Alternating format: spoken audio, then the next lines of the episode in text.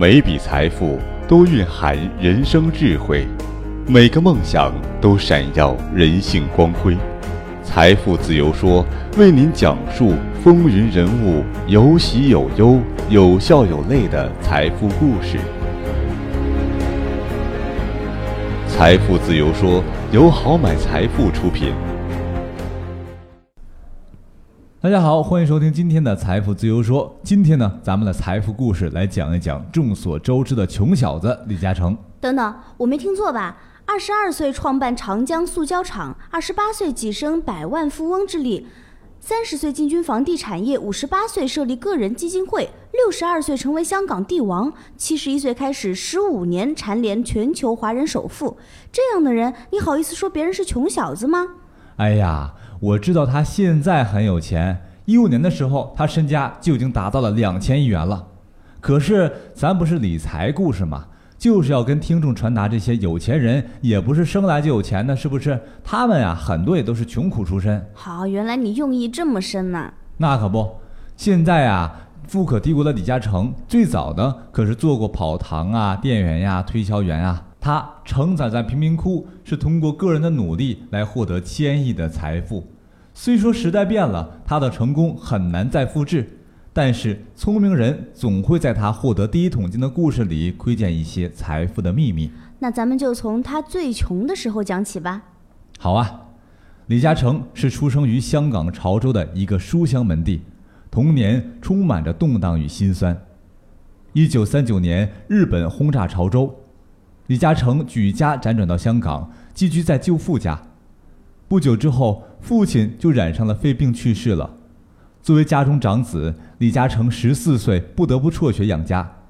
一开始，他只是跑堂扫地的小学徒，第二年做起了钟表店的店员。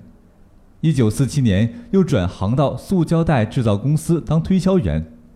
十八岁就做了部门经理，两年后又被提升为总经理。此时的李嘉诚已经不甘心做一个打工仔了。年轻人初生牛犊不怕虎，稍微有点能力的都想着自己当老板。放到现在呀，其实也是一样的。是啊，可是往往自己真正创业了，才发现真是吕布为艰。一九五零年，二十二岁的李嘉诚东拼西凑五万港元，创办了长江塑胶厂，取名长江也是寓意长江不择细流，故能浩荡万里。一开始，凭借着李嘉诚的商业头脑和早先积累的人脉关系，塑胶厂生意还不错，发了几笔小财。但不久之后，年轻且经验不足的李嘉诚忽略了商战中的变幻莫测，急切地去扩大他那资金不足、设备简陋的塑胶企业。于是，资金开始周转不灵，工厂亏损越来越重，过快的扩张，承接订单过多。加之设备简陋和人手不足，极大的影响了塑胶产品的质量。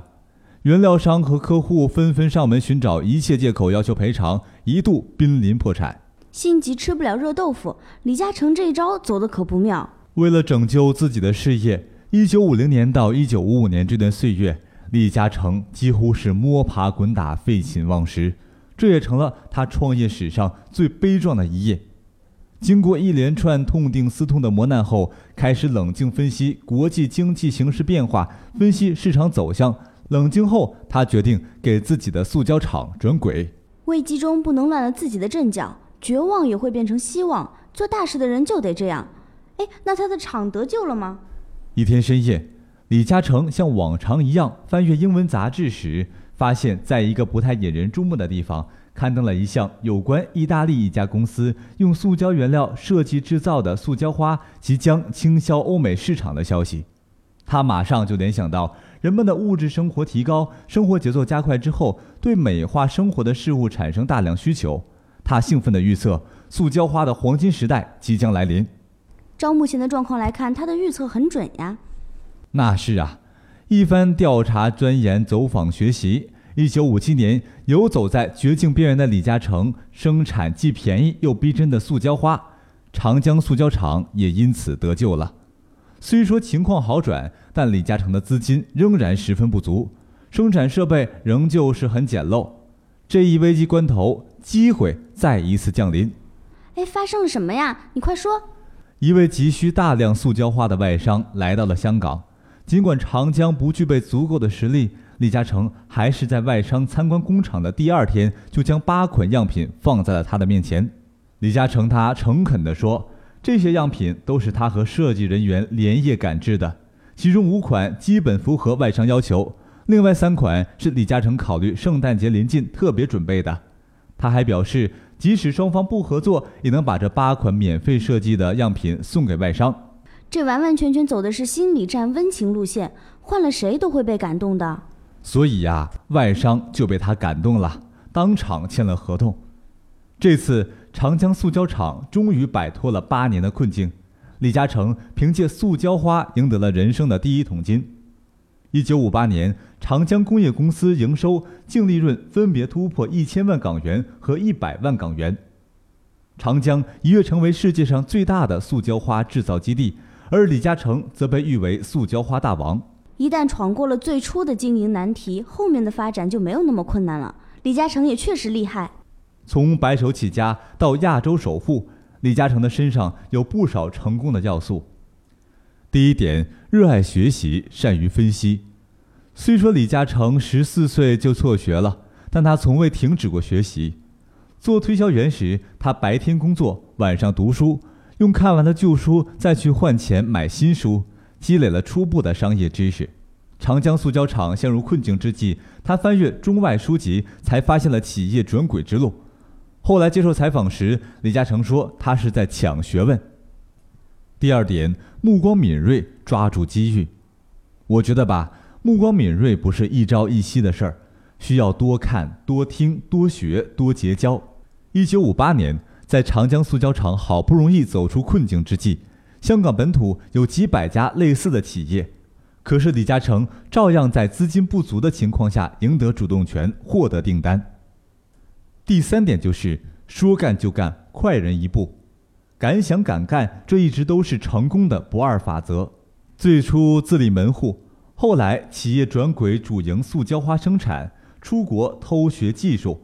以及五十年代末进军房产市场，李嘉诚总是快人一步，比别人先发现商机。其实不是我们太慢，是这世界上比他聪明、有好点子的人大有人在。可为什么成功的是他呢？可见缺乏行动力、光想不做，是很多人与成功失之交臂的重要原因。最后一点，正确对待成功和失败。李嘉诚十几岁的时候。父亲就教导他：失意时莫灰心，得意时莫忘形。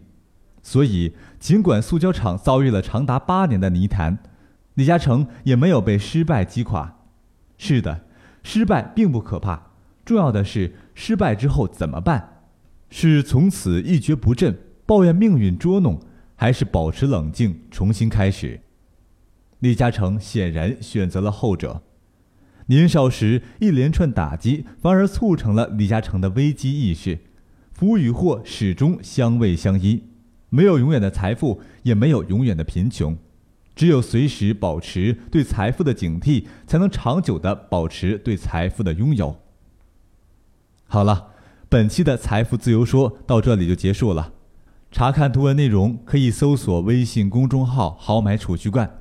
也可以下载掌上基金 APP 进行致富第一步的操作。同时，在本期节目的评论区，你也可以点击超链接加入我们的最新活动——十六元红包免费享。